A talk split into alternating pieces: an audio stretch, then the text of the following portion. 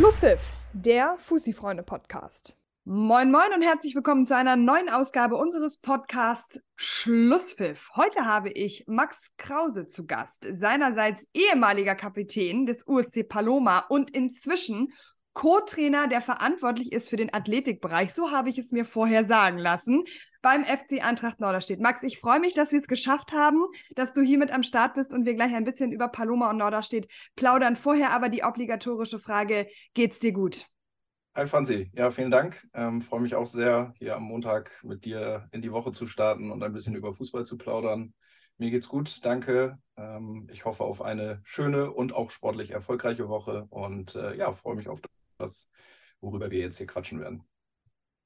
Das äh, geht mir ganz genauso. Ich freue mich auch auf die ganze Woche, aber vor allen Dingen jetzt erstmal auf den Podcast. Und ich würde sagen, wir unterteilen das so ein bisschen. Bei dir ist natürlich klar, wir sprechen sowohl über Paloma als auch über Norderstedt. Ich würde gerne mit Paloma anfangen. Du warst ähm, acht Jahre Teil vom USC Paloma und lange davon auch Kapitän der Tauben, hast dann im Sommer aber die Fußballschuhe an den Nagel gehangen und deine aktive Karriere beendet.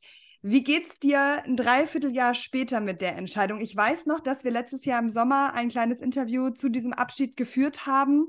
Wie ist die Stimmungslage jetzt? Besser, äh, aufgeräumter, das kann man, glaube ich, schon sagen, und sortierter. Das äh, ist einfach so, kommt Zeit, kommt Rat, ne, glaube ich, äh, dann mit der Zeit gewachsen und entstanden. Ich habe unser Interview trotzdem auch neulich nochmal gesehen und muss gestehen, da war ja das Zitat irgendwie sowas wie, man bleibt immer ein bisschen Spielkind. Ja, manchmal ist es auch so, dass man äh, dann irgendwie im Freundeskreis irgendwie nochmal sagt, ach komm, vielleicht greife ich auch nochmal ganz groß an oder so, äh, à la Tom Brady mit einem Comeback.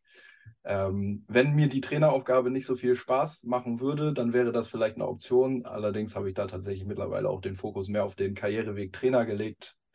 Von daher ähm, spielt auch das ein bisschen mit rein, dass das Herz so langsam zur Ruhe kommt und äh, ich auf eine wirklich schöne Zeit zurückblicke als aktiver Spieler. Vermisst du denn den USC Paloma und die Fußballschuhe? Ja, klare Antwort, ja. Ähm, ich habe so eine unfassbar tolle Zeit gehabt und im Vorfeld sprachen wir ja so ein bisschen darüber, dass ich hier in meinem Arbeitszimmer sitze und wenn ich jetzt den Blick nach rechts schweife auf das Teamfoto, meine 19 und äh, die Kapitänsbinde schaue, die da eingerahmt hängt, ähm, das, das ist mir viel wert. Das ist eine Zeit, die mich extrem geprägt hat.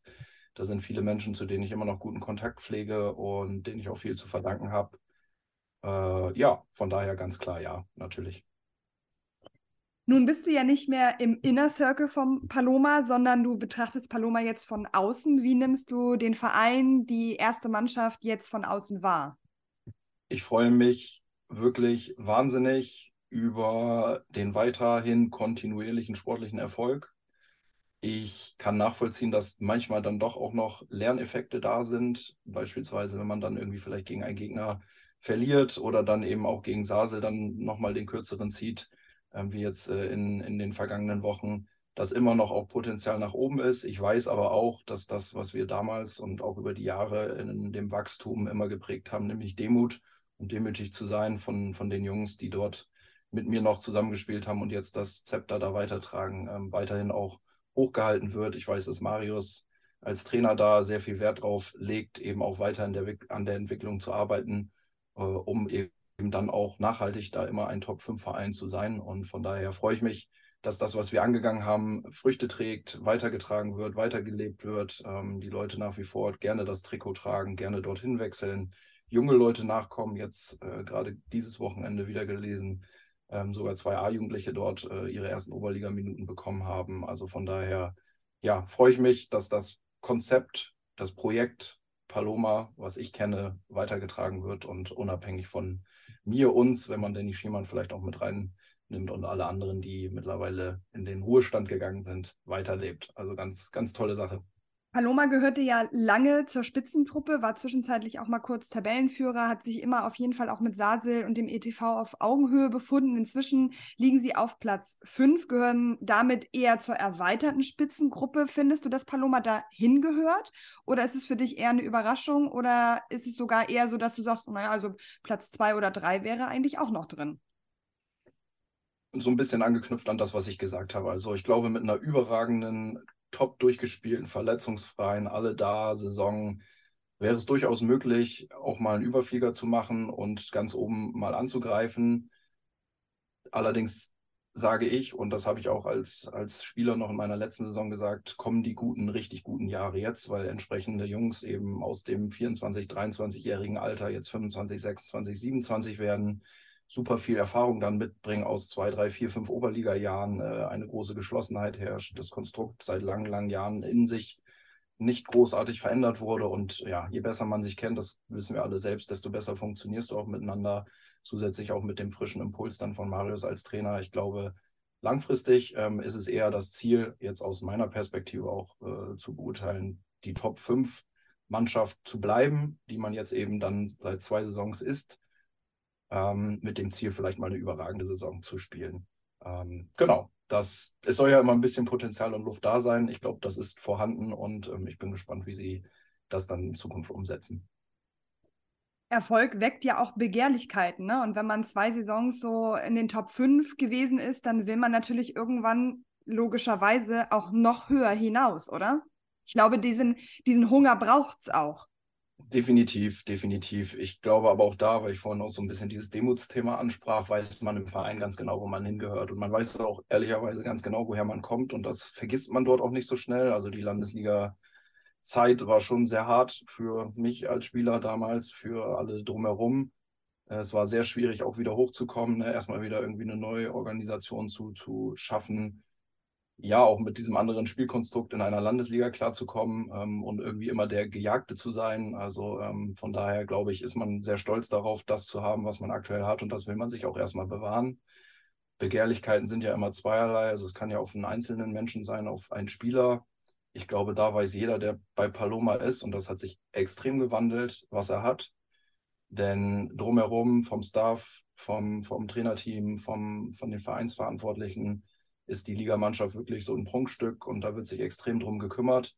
Ähm, als Spieler selbst weißt du auch, dass du einen gewissen Input geben musst, um dieses harmonierende Feld zu behalten und dieses Miteinander. Ähm, ich kenne jetzt nicht, nicht viele Vereine ähm, ganz, ganz intern. Ich sage aber, das ist etwas, warum man dann auch sportlichen Erfolg und auch Spaß hat. Und äh, das weckt Begehrlichkeiten im Sinne von Spielern von anderen Vereinen. Und da sieht man ja auch durch die Neuzugänge, die so getätigt werden, oder die Akzeptanz, die man mittlerweile dann eben auch in der Oberliga hat, Paloma einfach, ich habe es damals so genannt, wieder etwas ist. So und ähm, ich glaube, das lässt man sich so schnell nicht nehmen als Verein und auch als Spieler. Absolut. Wie findest du, hat Paloma sich seit deinem Weggang verändert? Ich meine, es ist jetzt ja noch gar nicht so lange her, ein Dreivierteljahr. Es ist ungefähr ähm, ja nicht ganz eine Saison, die du jetzt nicht dabei bist. Hast du trotzdem Veränderungen festgestellt oder läuft es eigentlich so weiter, nur eben ohne dich? Ähm, ja, es, letzteres, es läuft weiter nur eben ohne mich, ähm, mit dem Gesagten, dass ich glaube, dass so gewisse Rhythmen, Rituale und so einfach von anderen Personen übernommen und gelebt werden, was ich sehr wichtig und schön finde. Da ist dann ja auch immer noch ein bisschen persönliche Handschrift drin, ohne mich da jetzt irgendwie wichtiger zu machen, als ich bin. Ähm, trotzdem finde ich das klasse, weil sich dann eben auch entsprechende Menschen in ihrer Funktion und Person weiterentwickeln, ähm, was immer gewollt und gewünscht war und wo ich dann auch mich erkenne als jungen Burschen damals, der dann eben von anderen herangezogen worden ist.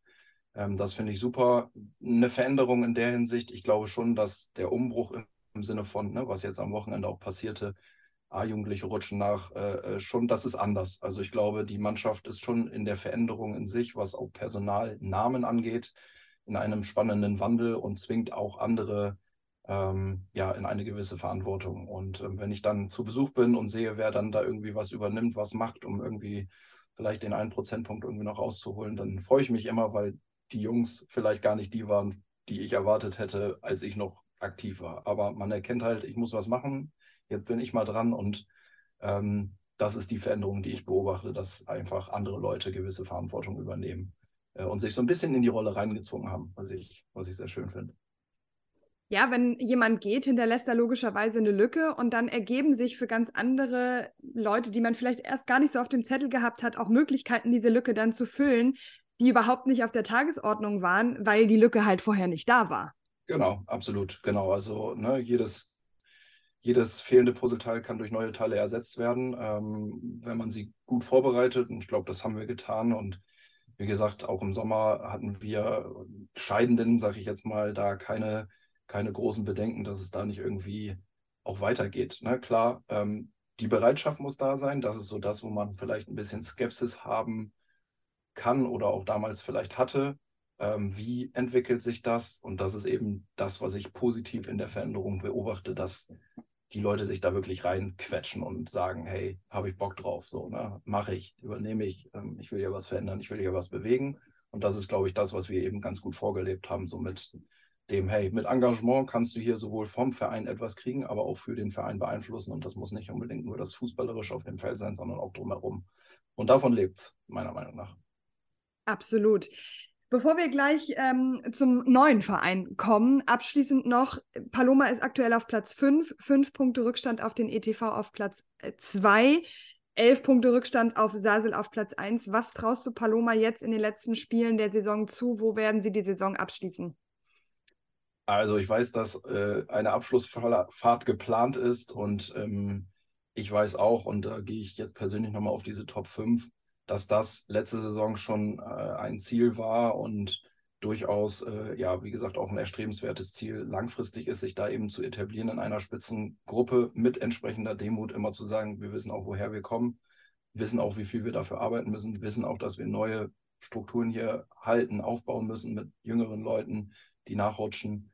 Also von daher ist es, glaube ich, wünschenswert und das werden sie packen und das werden sie dann auch entsprechend feiern können, wenn sie da einfach an dieser Spitzengruppe dranbleiben äh, und die Saison in der Konstanz, die sie jetzt haben, zu Ende bringen. Ähm, da habe ich große Zuversicht. Das ist ein Top-Ziel und äh, äh, ein gutes Ergebnis am Ende für den Verein, meiner Meinung nach. Und wenn du dich auf einen Platz festlegen musst? Dann ist es die fünf. Okay, das ähm, werden wir dann in ein paar Wochen wissen, wie es dann letztendlich ausgegangen ist und kommen damit mm, zu einem etwas uneleganteren, aber trotzdem vorhandenen Übergang und sprechen über deine neue Tätigkeit, über deinen neuen Verein. Du bist im Sommer dann äh, als Co-Trainer zusammen mit Olufemi Smith und Marius Ebbers ähm, bei Norderstedt ähm, gelandet sozusagen, ähm, bist da vor allen Dingen verantwortlich für den Athletikbereich, aber wir haben im Vorfeld schon einmal drüber gesprochen, nicht nur, also es geht nicht nur darum, Gewichte ähm, einzuteilen, sondern eben auch das Fußballerische. Vielleicht kannst du uns einen kleinen Einblick geben, was genau deine Aufgaben überhaupt bei Norderstedt sind. Also dadurch, dass wir zu dritt man muss ehrlicherweise vier und fünf noch äh, zuzählen, Danny Schiemann als Videoanalyst und Fabian Lukasen als Torwarttrainer. Also wir sind da ja wirklich eine Handvoll Trainer, die uns äh, oder die sich um die Bedürfnisse des Teams kümmern. Und ich glaube auch, dass der, wie ich finde, positive Weg, den wir seit dieser, diesem Startpunkt bestreiten, eben genau darin liegt, dass wir schon eine Hierarchie haben in den Verantwortlichkeiten. Und wenn man jetzt mal das Kernfußballtrainerteam nimmt, die auch täglich vor Ort sind, Femi, Erbe, ich, dann sieht man in dieser Aussprache auch eine gewisse Hierarchie, die dann im Zweifel auch zu tragen kommt. Dennoch, und das ist dann eben mit den anderen beiden äh, auch das starke Momentum meiner Meinung nach, was Femi dann da auch vereint als, als Kopf der Bande, dass wir jeder eine Meinung haben. Und ähm, ich auch damals da reingegangen bin ähm, mit einem starken Charakter, so, so selbstbewusst möchte ich sein und eben nicht nur der Hütchenaufsteller sein wollte, sondern eben auch ähm, Dinge beeinflussen möchte und mit etwas wachsen möchte. Und diese Einstellung tragen wir alle mit uns und diese Einstellung führt eben dazu, dass wir uns für nichts zu schade sind. Von daher würde ich jetzt das gar nicht so speziell auf etwas beschränken. Klar, in meiner Verantwortung liegt äh, eine gewisse ähm, Gestaltung des athletischen Bereiches. Das ähm, ist so eine persönliche Expertise, die mir einfach sehr viel Spaß macht, ähm, wo ich mich gerne belese und äh, auch für mich immer noch sehr viel tue, äh, um gesund und, und munter zu bleiben und die ich gerne aufs Team übertrage und auch kreativ und leidenschaftlich da mir immer neue Dinge ausdenke, weil ich selbst weiß, dass stumpfe Gewichte stemmen ja, als Fußballer auch immer nur so semi-cool sind. Da kann man durchaus das mit viel Spielspaß und auch Ball verbinden, auch wenn gewisse Schweineeinheiten natürlich mal sein müssen. Ähm, und darüber hinaus würde ich mich vielleicht noch so ein bisschen als technischen Koordinator äh, oder, oder ähm, Trainer bezeichnen, der vielleicht für die ein bisschen äh, konkreteren Feinheiten, wie, wie verhalte ich mich eigentlich zum Ball in einer Passübung, wo stehe ich eigentlich, wie setze ich mich eigentlich ab, wie spiele ich eigentlich einen Ball, mit welchem Fuß nehme ich den an und spiele ihn weiter, ähm, komme, um, um da so ein, so, ein, so ein gewisses Etwas noch reinzugeben, Ähm, taktischer Natur höre ich gerne zu, weil es für mich einfach natürlich aufgrund der Historie von Spieler zu Trainer noch sehr frisch ist. Ähm, lerne da unfassbar viel, habe aber auch eine Meinung, also die darf ich dann auch hin und wieder äh, kundgeben. Und ein Sternchen in der Verantwortung würde ich mir auch noch geben, weil ich mich gerne auch aufgrund meiner beruflichen Tätigkeit, die ich sonst noch ausübe, ähm, ja, um gewisse Teambuilding und Konstruktmaßnahmen kümmere. Ähm, da einfach immer aus meinem Job auch gerne Gedanken mit reintrage äh, und die probiere umzusetzen und ähm, ja, da auch einen Mehrwert fürs Team zu bieten. Also von daher ein bunter Blumenstrauß, äh, wie man so hört. Ähm, genau, aber etwas, was mir sehr viel Spaß macht.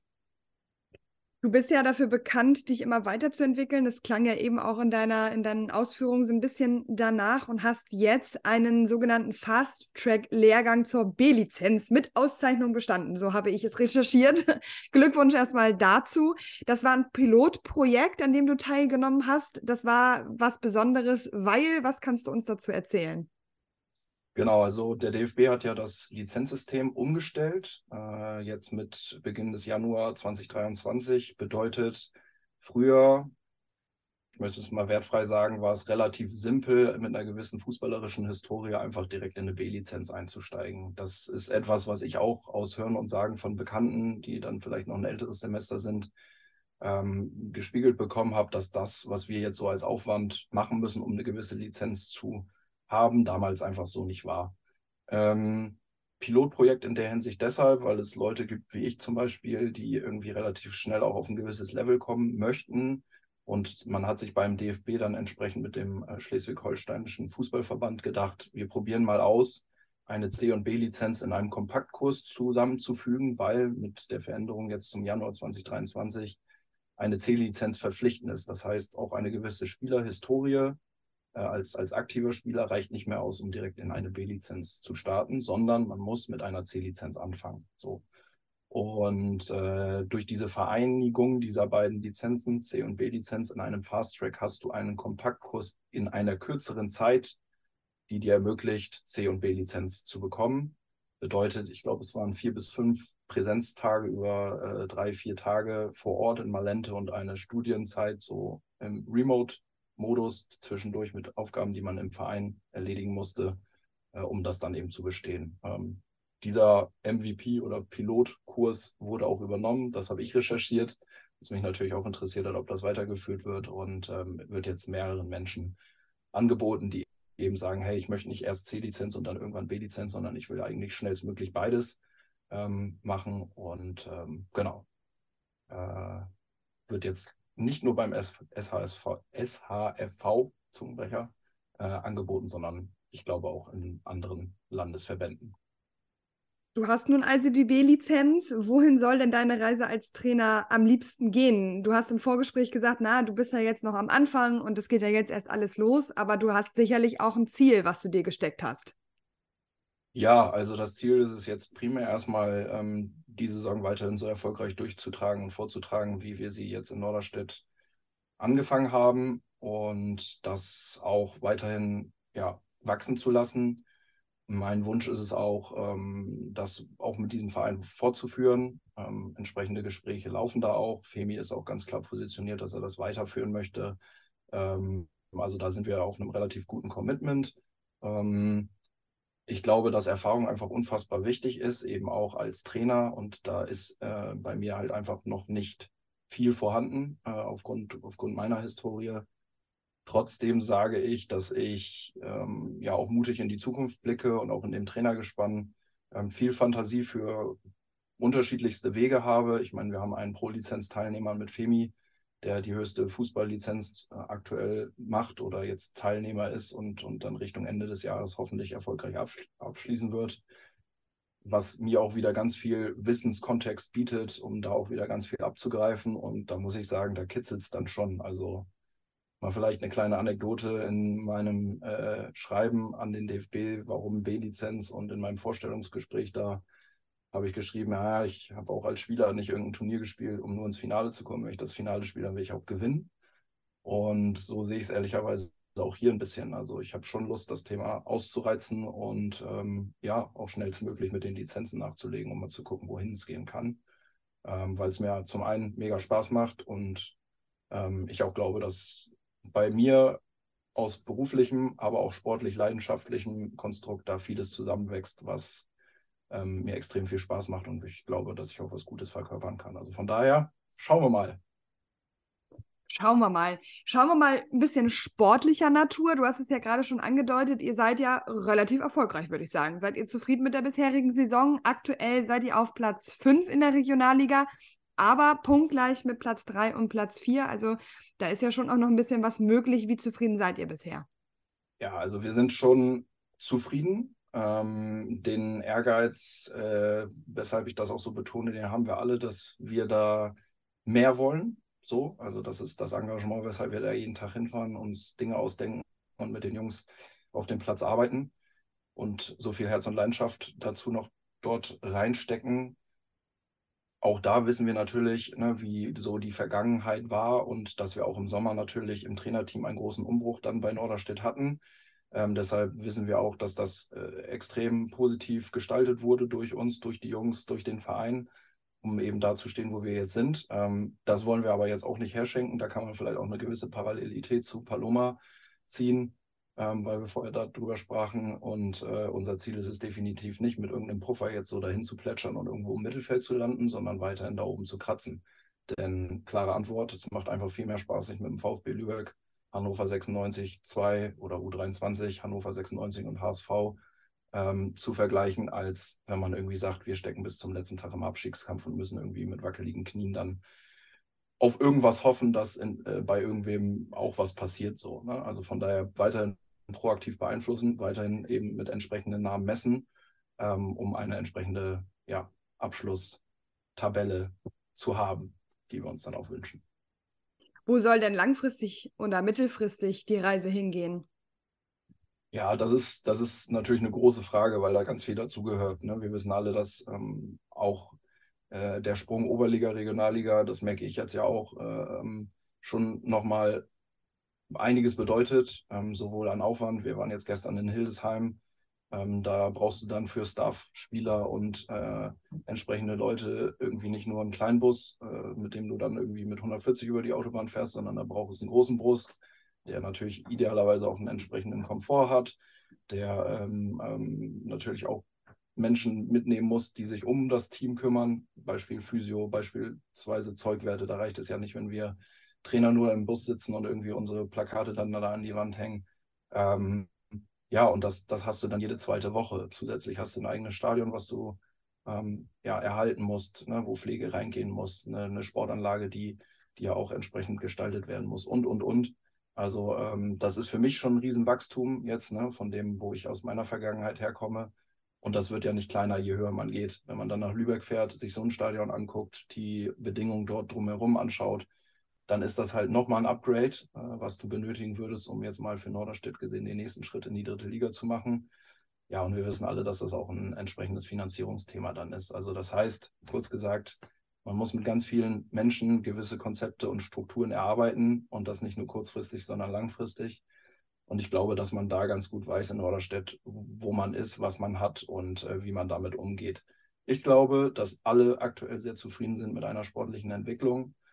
Wir als Trainer sagen, wir wollen in der Hinsicht den Druck hochhalten äh, und mit sportlicher Leistung glänzen, um, um gegebenenfalls dann vielleicht mittelfristig mal in solche Thematiken zu rutschen. Das ist dann aber, wie gesagt, auch ein größeres Arbeitspaket, was man dann mit mehreren Leuten besprechen muss. Lass uns noch mal ganz kurz über einen Spieler sprechen, der es aus euren Reihen in eine Profimannschaft geschafft hat. Elias Saad war natürlich hier ein Riesenthema, als es dann soweit war und er aus der Regionalliga direkt in die zweite Bundesliga wechseln durfte und einen Profivertrag beim FC St. Pauli bekommen hat. Inzwischen sind ein paar Wochen vergangen und er hatte bisher noch keinen Einsatz aus deiner Sicht, warum nicht? Ist das normal? Ist das vielleicht auch etwas, womit er gerechnet hat? Oder hätte er gedacht, ja, let's go und dann stehe ich nächste Woche auch mal auf dem Spielfeld? Ich meine, St. Pauli ist ja nun auch im Moment wirklich sehr erfolgreich. Ja, also vielleicht erstmal zu Elias als Person. Elias ist ein super ähm, nachhaltiger Mensch, meiner Meinung nach, der ähm, eher introvertiert als extrovertiert ist und für den das eine wunder, wunderbare Gelegenheit ist. Ich kenne ihn aus der Entwicklung selbst als Spieler, als Gegenspieler. dann jetzt eben auch in meinem halben Jahr bei Norderstedt als Trainer. Und Elias verfügt über Fähigkeiten, die herausragend sind, meiner Meinung nach. Das ist so ein Mensch und ein Junge, wo man sagen kann, der hat so eine gewisse Art von Fußball, die man hat oder halt eben auch nicht hat. Und durch die kontinuierliche Entwicklung auf dann eben auch entsprechendem Niveau, jetzt dann in Norderstedt über die Jahre, hat er sich das definitiv verdient, sich da auch in den Fokus zu spielen. Und jeder von uns, auch im Trainerteam oder auch aus der Mannschaft heraus, hat immer noch meiner Meinung nach die Fantasie, dass er für eine Profimannschaft wie St. Pauli ein Unterschiedsspieler sein kann aufgrund dieser Fähigkeiten. Natürlich ist das etwas, was er jetzt lernen muss im Sinne von der Sprung, eine Liga überspringen und jetzt zweite Liga mit äh, äh, Jungs zu spielen, die das vielleicht auch schon ein paar Jährchen länger machen, bedarf natürlich auch noch einem gewissen, ja, Thema, so was, was vielleicht auch Körperlichkeit angeht, was vielleicht auch äh, Momentum angeht, wo, wo er sich ein bisschen gedulden muss, ne? sich Zeit geben muss, um seine Entwicklung da weiterhin voranzutragen. Und ich glaube auch, dass das irgendwann dazu kommen wird, dass er seine Zeit kriegt und dann auch zeigen kann, was er, was er kann. Es ist aber auch so, ne, die Härte des Profigeschäfts von Timo Schulz noch verpflichtet und kurze Zeit später äh, von Timo Schulz verabschiedet oder äh, er hat Timo Schulz mit verabschiedet. Ähm, das macht natürlich auch was in der ganzen Gegebenen, Gegebenheit.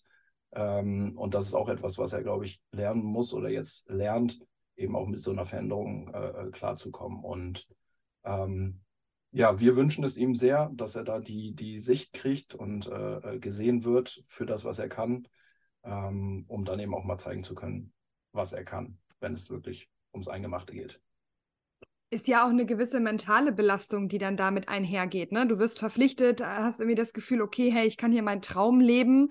Dann wechselt der Trainer, was ja jetzt nicht per se was Schlechtes sein muss, aber trotzdem bedeutet, okay, da findet jetzt eine große Veränderung statt und das bedeutet, dass ich eben keine Einsätze bekomme, die mir vielleicht vorher ob jetzt versprochen oder nicht, will ich gar nicht sagen, aber zumindest die vorher in Aussicht standen. Das ist ja schon auch eine mentale Belastung, mit der man auch in so jungen Jahren umgehen können muss. Definitiv. Also ich denke persönlich an zwei Dinge, die ich vielleicht auch hier mal sagen will, weil Fabian Hützeler ja auch ein junger Trainer ist, der jetzt die Chance dort bekommen hat. Äh, Elias ist ein junger Spieler, der eine große Chance bekommen hat. Also die Geschichten dieser beiden Menschen sind ja sehr gleich irgendwie, finde ich. Und darüber habe ich mir mal so Gedanken gemacht, was, was sich in den beiden Personen auch gegenseitig ein bisschen bespielt, nämlich ein Fabian Hürzeler, der natürlich in einer prekären Lage ähm, eine Riesenchance kriegt und diese wahrnehmen will, für den ganz, ganz viele Dinge neu sind. Das kann ich jetzt auch aus meiner jungen Trainerkarriere sagen. Da, da muss man auf ganz, ganz viele Dinge dann auch nochmal achten, gerade wenn es dann in dieser Dimension zweite Liga, St. Pauli, Prestigeverein und so weiter und so fort ist, wo es dann natürlich schwer, schwer ist oder herausfordernd ist, durchaus auch eben solche jungen, frischen Leute wie Elias, der auch diesen Riesensprung gerade gewagt hat und mit Sicherheit vielleicht ein bisschen mehr an die Hand nehmen, um es mal so metaphermäßig zu, zu sagen, benötigt, ähm, aufzufangen. So, und ne, da ist so ein riesen Lernprozess, glaube ich, wo jeder für sich äh, in seiner eigenen Art und Weise, ähm, mit seiner eigenen Situation gerade ganz viel lernt und eben ja auch mental Herausforderungen hat. Ne? Das heißt, aus Elias Sicht auch zu verstehen, vielleicht zu sagen, ey, ich habe da einen Trainer, der muss hier das ganze Schiff erstmal retten, ähm, bevor der mich rettet, in Anführungszeichen. Ja, das ist natürlich für deinen eigenen Kopf irgendwie so, wo du denkst, so ja, aber eigentlich soll der sich auch um mich kümmern. So, ne? Ähm, und das alles so zusammenzukriegen, wissen wir alle, glaube ich, ist für den Kopf mega anstrengend. So, ne? Und da die Ruhe zu bewahren, weiterhin Gas zu geben, ähm, reflektiert zu sein, ähm, ähm vor allen Dingen das vielleicht auch nicht zu sehr auf sich, jetzt aus Elias Sicht, zu projizieren ähm, und auch zu wissen, ne, wo man herkommt, ähm, ist herausfordernd, kann einen, glaube ich, aber richtig stark werden lassen, wenn man das dann auch über die Zeit bringt. Absolut. Und ich glaube, ich spreche für, für alle aus dem Amateurfußballbereich, dass wir ihm natürlich wünschen, dass er das aushalten kann und dass er vor allen Dingen dann auch die Spielzeit bekommt, in der er sich dann beweisen kann, in der er auf sich aufmerksam machen kann, sodass dann da letztendlich der letzte, der letzte kleine Schritt zum absoluten Durchbruch dann auch noch kommt. Für uns schlecht, aber er tut es ja in der U23. Ne? Da trifft er und kriegt seine Einsatzzeiten regelmäßig, was ich äh, an dieser Stelle dann auch mal loben will. Das ist ein guter Umgang sich da weiterhin zu zeigen und seine Leistung abzurufen, auch wenn ich das jetzt Absolut. als Konkurrent Norderstedt, St. Pauli U23 nicht ganz so gut finde. Na gut, okay. Dann muss man dann vielleicht das eine vom anderen so ein ganz kleines bisschen trennen. Natürlich, ja, ja, klar. Absolut. Lass uns noch einmal ganz kurz sportlich werden und dann auch noch einen kleinen Bogen zurück in die Oberliga schlagen. Ihr hattet ein Pokalspiel am Anfang dieses Jahres und habt leider das Pokalspiel verloren. Leider aus eurer Sicht, zum Glück aus der Sicht des HEBC, denn HEBC hat euch aus dem Pokal rausgekickt im Elfmeterschießen. Das Spiel ähm, ist ja auch begleitet worden, auch von uns. Und äh, da kann man ja auf unserer Seite auch ähm, einen entsprechenden Spielbericht lesen. Trotzdem ist natürlich damit ein Wettbewerb bei euch, bei dem ihr sicherlich auch zumindest das Ziel hattet, ins Finale zu kommen, nicht mehr möglich. Also das heißt, ihr seid aus dem Pokalwettbewerb raus. Wie seid ihr damit intern umgegangen? Knallharte Analyse, sage ich mal ganz kurz und präzise, die, glaube ich, alles beinhaltet. Das war für den Verein für uns, für uns junges Trainerteam in der Konstellation und auch für die Jungs äh, so im Team als, als aktive Spieler natürlich, ja, eine ordentliche äh, Klatsche ins Gesicht. Das muss man einfach ganz hart so sagen. Und da gibt es natürlich unterschiedliche Herangehensweisen. Wir waren keine, die das irgendwie unter den Teppich gekehrt haben, weil die Wichtigkeit dieses Wettbewerbs für Verein und äh, um zu, zu groß ist. Und deswegen wurde da auch knallhart miteinander gesprochen. Ähm, sowohl in unsere Richtung als auch von uns in die Richtung der Spieler. Und am Ende kann ich, glaube ich, sagen, dass wir auf allen Ebenen da dann äh, kritisch, hart, aber auch immer fair miteinander umgegangen sind und hoffentlich für die Zukunft ganz viel daraus gelernt haben. Und wir dann irgendwann auch als Trainerteam gesagt haben, wir machen die Schatulle jetzt auch zu, weil man kann Dinge auch zerreden. Irgendwann sind die Dinge auch angesprochen, so wie sie waren, und es wird dann auch nicht besser, je öfter man darüber spricht. Und, und glaube, ihr kommt davon ja auch nicht zurück in den Pokalwettbewerb, ne? Richtig, genau. Genau, wir leben nicht nach hinten, sondern nach vorne. Das ist immer so eine olle Floskel, die ich immer gerne raushau. Ähm, und wie gesagt, dieses Zerreden war dann auch irgendwann so ein Punkt, wo wir gesagt haben, wir haben ja auch noch einen Ligabetrieb. So, und der Ehrgeiz, weil du vorhin auch eben das ansprachst, ist einfach dort umso größer, eben zu zeigen, was wir können, was wir effektiv auch leisten können. Ähm, um das auch so ein bisschen wettzumachen. Das sind wir in irgendeiner Art und Weise auch dem Verein und allen, äh, die uns dann irgendwie begleiten, schuldig. Ähm, so ist aber am Ende auch Fußball. Ich habe mir nach diesem Spiel einen Zeitungsartikel durchgelesen, ne, als Holstein Kiel den FC Bayern München aus dem Pokal gekickelt hat, was noch gar nicht so lange her ist. Und äh, fand, fand auch dort irgendwie einen guten Umgang für mich, weil es passieren solche Dinge. Deshalb lieben wir diesen Sport. Und manchmal ist dieser Sport halt auch in der Sache hart zu dir. Und dann muss man da ganz ehrlich drüber sprechen und wie gesagt, knallhart auch sich die Meinung da geigen, was da gut und was da schlecht war. Und dann geht es weiter. Und ähm, dann können wir das beeinflussen, was jetzt noch vor uns steht. Das ist die Liga. Und ab nächstes Jahr dann auch wieder der Pokal. Nun seid ihr ja von einem Verein rausgekickt worden, der seitdem alle seine Ligaspiele gewinnt. HEBC hat irgendwie einen wahnsinnigen Lauf seitdem, hat jetzt am Wochenende mit 3 zu 2 gegen den SC Victoria gewonnen. Macht es das ein ganz kleines bisschen besser, wenn man sieht, dass HEBC dann auch danach noch erfolgreich ist? Oder ist das eigentlich völlig irrelevant? Wenn ich mir das jetzt richtig schön reden wollen würde, dann wäre das bestimmt so. Wenn ich über knallhartes Feedback spreche, dann muss ich da auch knallhart bleiben und sagen, das tröstet uns leider kein Stück. Ich finde es mal objektiv betrachtet spannend, was so etwas mit einer Mannschaft machen kann und wie sehr psychologisch das dann auch für eine Mannschaft ähm, sprechen kann. Und da muss man dann auch den Hut vorziehen, dass, dass sie das dann auch gut mitgenommen und weiterhin gut umsetzen. So dieses Teamkonstrukt, diese Galligkeit, äh, auch die, die Art und Weise, dann eben die Spieler auf ihre Seite zu ziehen und, und die Punkte dann auch mitzunehmen.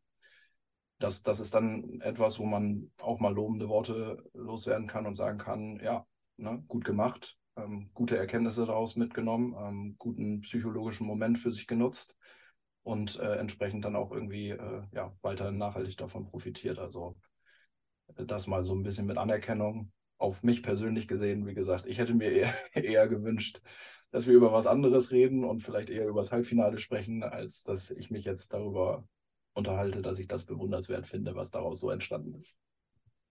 Auf der anderen Seite hast du es gerade selber gesagt, so ist Fußball. Und es ist irgendwie lebt ja auch gerade dieser Pokalwettbewerb davon, dass dann, und das muss man so sagen, ich meine, HEBC ist auch ein gestandener Oberligaverein und die wollen wir jetzt auch gar nicht kleiner reden, als sie sind. Nichtsdestotrotz hatten sie am Anfang der Saison große Abstiegssorgen, von denen konnten sie sich inzwischen verabschieden. Ne? Sie sind jetzt auf Platz 10, also wirklich auch gut dabei. Trotzdem waren sie in dem Spiel der Underdog und es macht ja den Pokal auch aus, dass dann auch so ein Underdog dahergelaufen kommt und sagt, alles klar, dann gehen wir halt ins Elfmeterschießen und dann kicken wir euch als Regionalligisten eben raus. Und dann stehen eben die in der nächsten Runde und nicht ihr. Das macht es am Ende ja auch aus.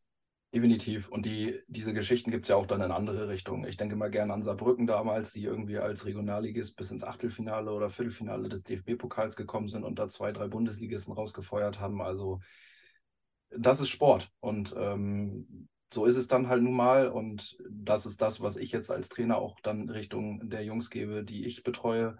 Sowas nicht in Vergessenheit zu lassen. Ne? Also sowas dann auch mitzunehmen und sich bewusst zu sein, es kann so schnell zu Ende sein.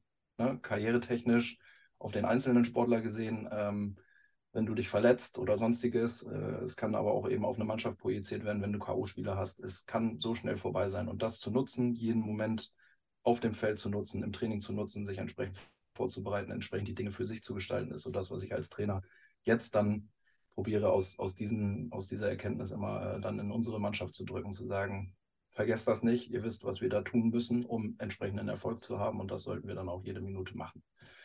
Genau. Ich finde, das ist ein wunderbares Schlusswort. Max, es hat mir viel Spaß mit dir gemacht, äh, all diese Dinge zu erörtern und äh, mit dir zu plaudern. Vielen Dank, dass das geklappt hat. Euch natürlich in der Liga viel Erfolg und ich bin mir ganz äh, sicher, dass wir uns wiedersehen werden auf dem Platz und dann ähm, mindestens genauso ähm, schön wieder miteinander plaudern werden. Vielen Dank, Max. Ja, danke dir. Ich möchte es auch noch kurz sagen. Mir hat es auch wieder großen Spaß gemacht. Man könnte das, und äh, das ist ja immer die Erkenntnis mit Fußballinteressierten, wahrscheinlich noch Stunden fortführen. Dann du mit jemandem anderen an dieser Stelle. Ich werde wieder freudig zuhören und mir anhören, was andere so zu erzählen haben. Und dann, ja, werden wir uns, wie du sagtest, irgendwann auf dem Fußballplatz wiedersehen und das weiterführen, was wir jetzt beenden.